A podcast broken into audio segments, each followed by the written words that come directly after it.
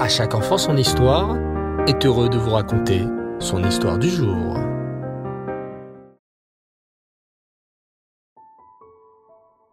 Bonsoir les enfants et rêve Vous allez bien? Bao Hashem. Alors, dans quelques jours, dans quelques heures, nous allons vivre ce jour si important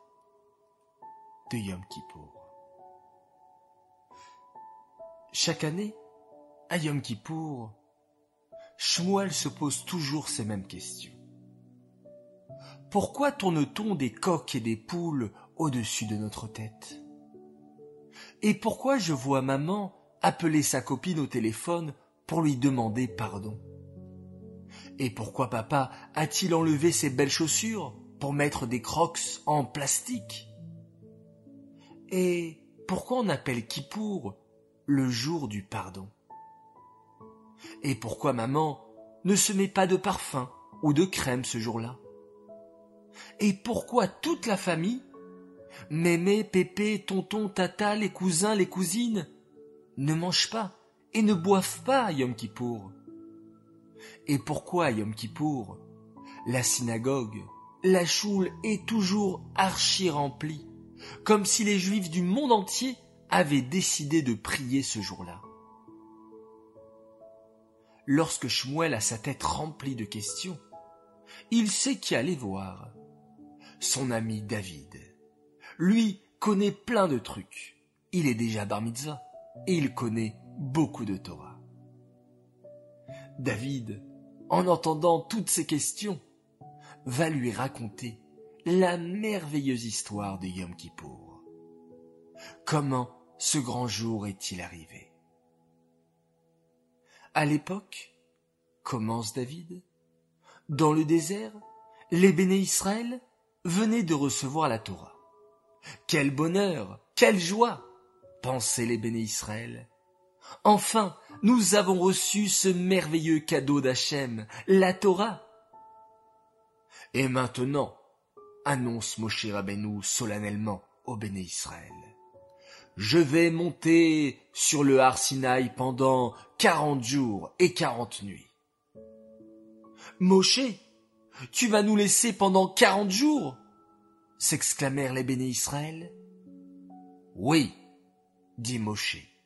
Je vais monter sur le Har Sinaï pendant quarante jours pour recevoir les louchot, les tables sur lesquelles Hachem va écrire les dix commandements. Attendez-moi, je reviendrai dans exactement quarante jours avec les belles louchot. Très impatients, les béné Israël se mirent à compter les jours. Un jour, deux jours, trois jours, les béné Israël étaient très impatients de voir Moshe Rabbeinu redescendre avec les belles louchotes. Mais, hélas, les béné Israël se trompèrent dans leurs calculs. Au lieu de compter quarante jours, ils en comptèrent trente-neuf. Et le trente-neuvième jour, les béné Israël croyaient que Moshe allait redescendre. Inquiets, ils observaient la montagne. Mais où est donc Moshe? se demandèrent les béné Israël. Il nous avait dit qu'il reviendrait dans quarante jours, s'exclamèrent les uns. Et il n'est toujours pas descendu, grognèrent les autres. Peut-être que Moshe Rabbeinu ne reviendra pas. Peut-être même qu'il est mort, s'affolèrent les béné Israël. Mais nous ne pouvons pas rester tout seuls. Qu'allons-nous faire sans Moshe, sans notre guide, notre chef Et c'est là que certains hommes parmi les béné Israël donnèrent une terrible idée. Fabriquons une idole. Elle remplacera Moshe Rabbeinu. Hélas, les béné Israël, pour la plupart, acceptèrent cette mauvaise idée. Oui, fabriquons un veau d'or. Ce sera lui notre nouveau guide dans le désert. Et c'est ainsi que les bénis Israël se mirent à fabriquer une idole. Une idole. Vous vous rendez compte, les enfants? Un veau d'or. Seule la tribu de Lévi et les femmes juives refusèrent de participer au veau d'or. Lorsque les hommes vinrent leur demander leurs bijoux, leurs boucles d'oreilles, leurs colliers, les femmes refusèrent catégoriquement de leur donner. Hélas, le veau d'or fut vite fabriqué par les béné Israël. Et ils se mirent à danser et à se prosterner devant ce veau d'or. Voilà notre Dieu! clamèrent-ils. Pendant ce temps, Moshe Rabbeinu était toujours sur le Harsinaï, en train de recevoir la Torah. Et soudain, Hachem lui dit, Moshe, descends de la montagne. Les béné Israël sont en train de faire quelque chose de très grave. Très inquiet, Moshe descendit rapidement de la montagne, tenant les belles louchotes dans ses mains. Et, en descendant, Moshe vit cet affreux spectacle. Des dizaines de béné Israël en train de danser, chanter et se prosterner autour d'une idole, du veau d'or. En voyant cela, Moshe fut tellement choqué qu'il brisa les louchotes par terre, et elles se cassèrent en mille morceaux.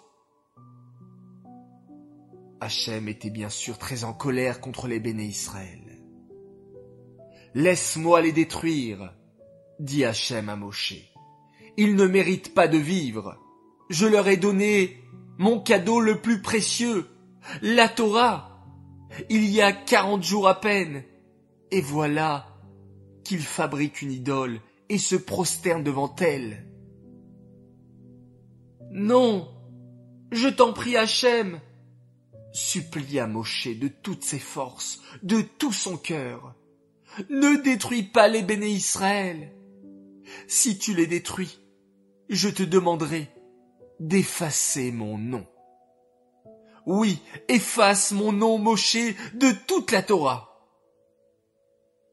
Hachem écouta Moshe et ne détruisit pas les béné Israël. Mais il était toujours très en colère. Les béné Israël, qui comprenaient la faute grave qu'ils avaient faite, allèrent voir Moshe. Moshe, s'il te plaît, remonte sur la montagne et demande pour nous pardon pardon à Hachem. Alors Moshe remonta quarante jours pour demander pardon à Hachem pour la faute du veau d'or.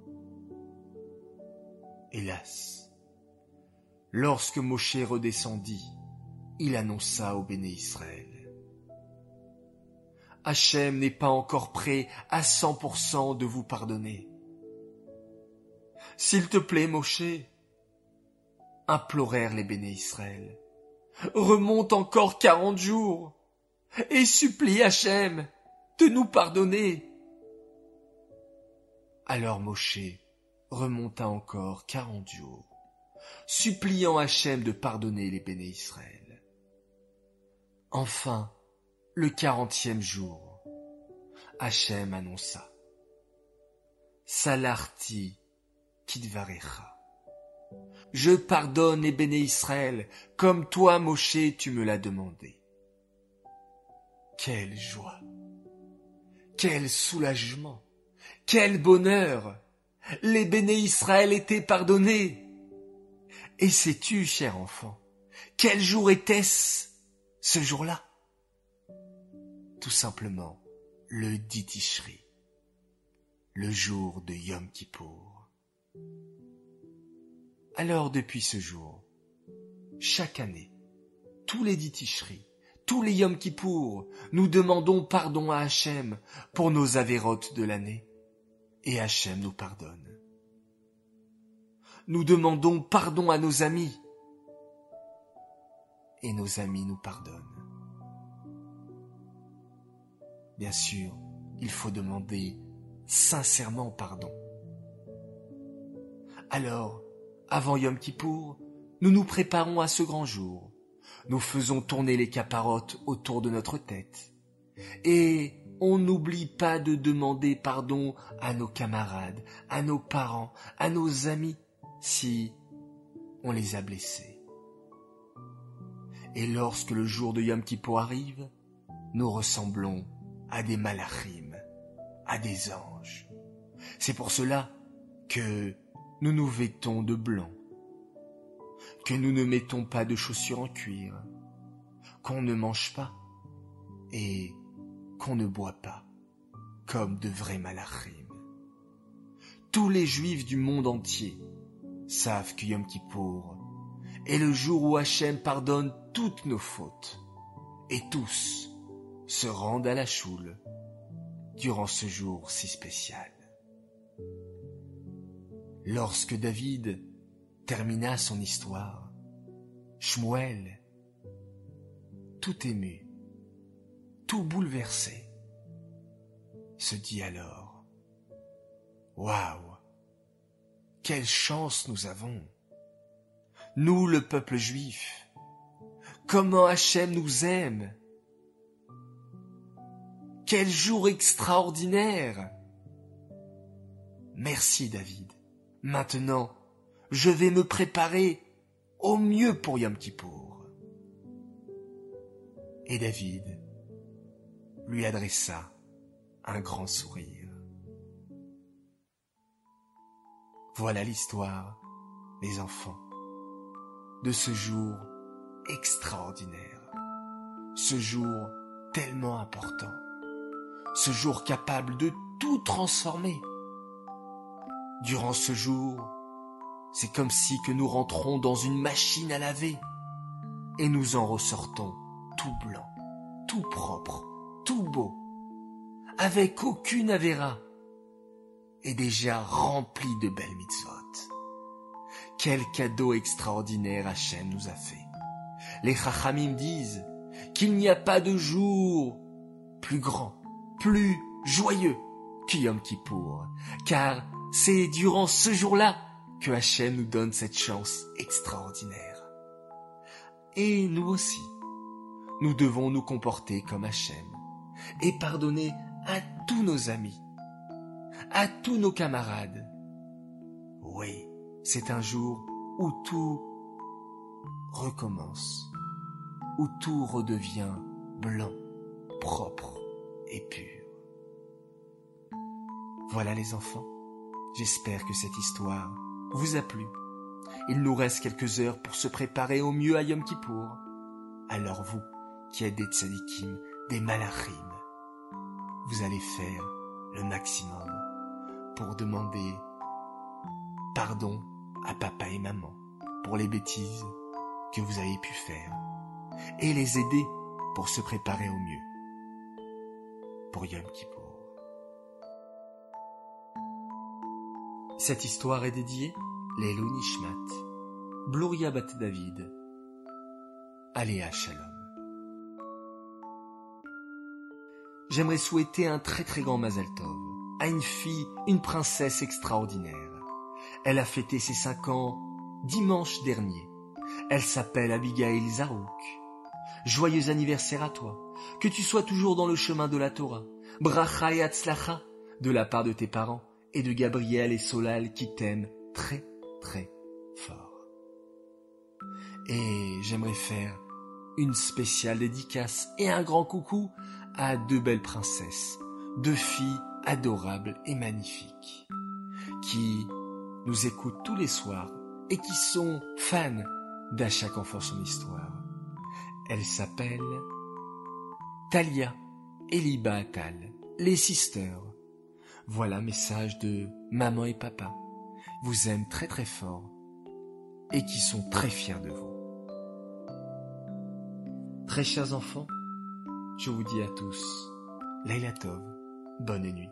Faites de très jolis rêves. Vous allez peut-être rêver de Moshe Rabbeinu, du mont Sinaï, des belles tables de la loi. Rêvez qu'Hachem vous dit Salarti, Kidvarecha.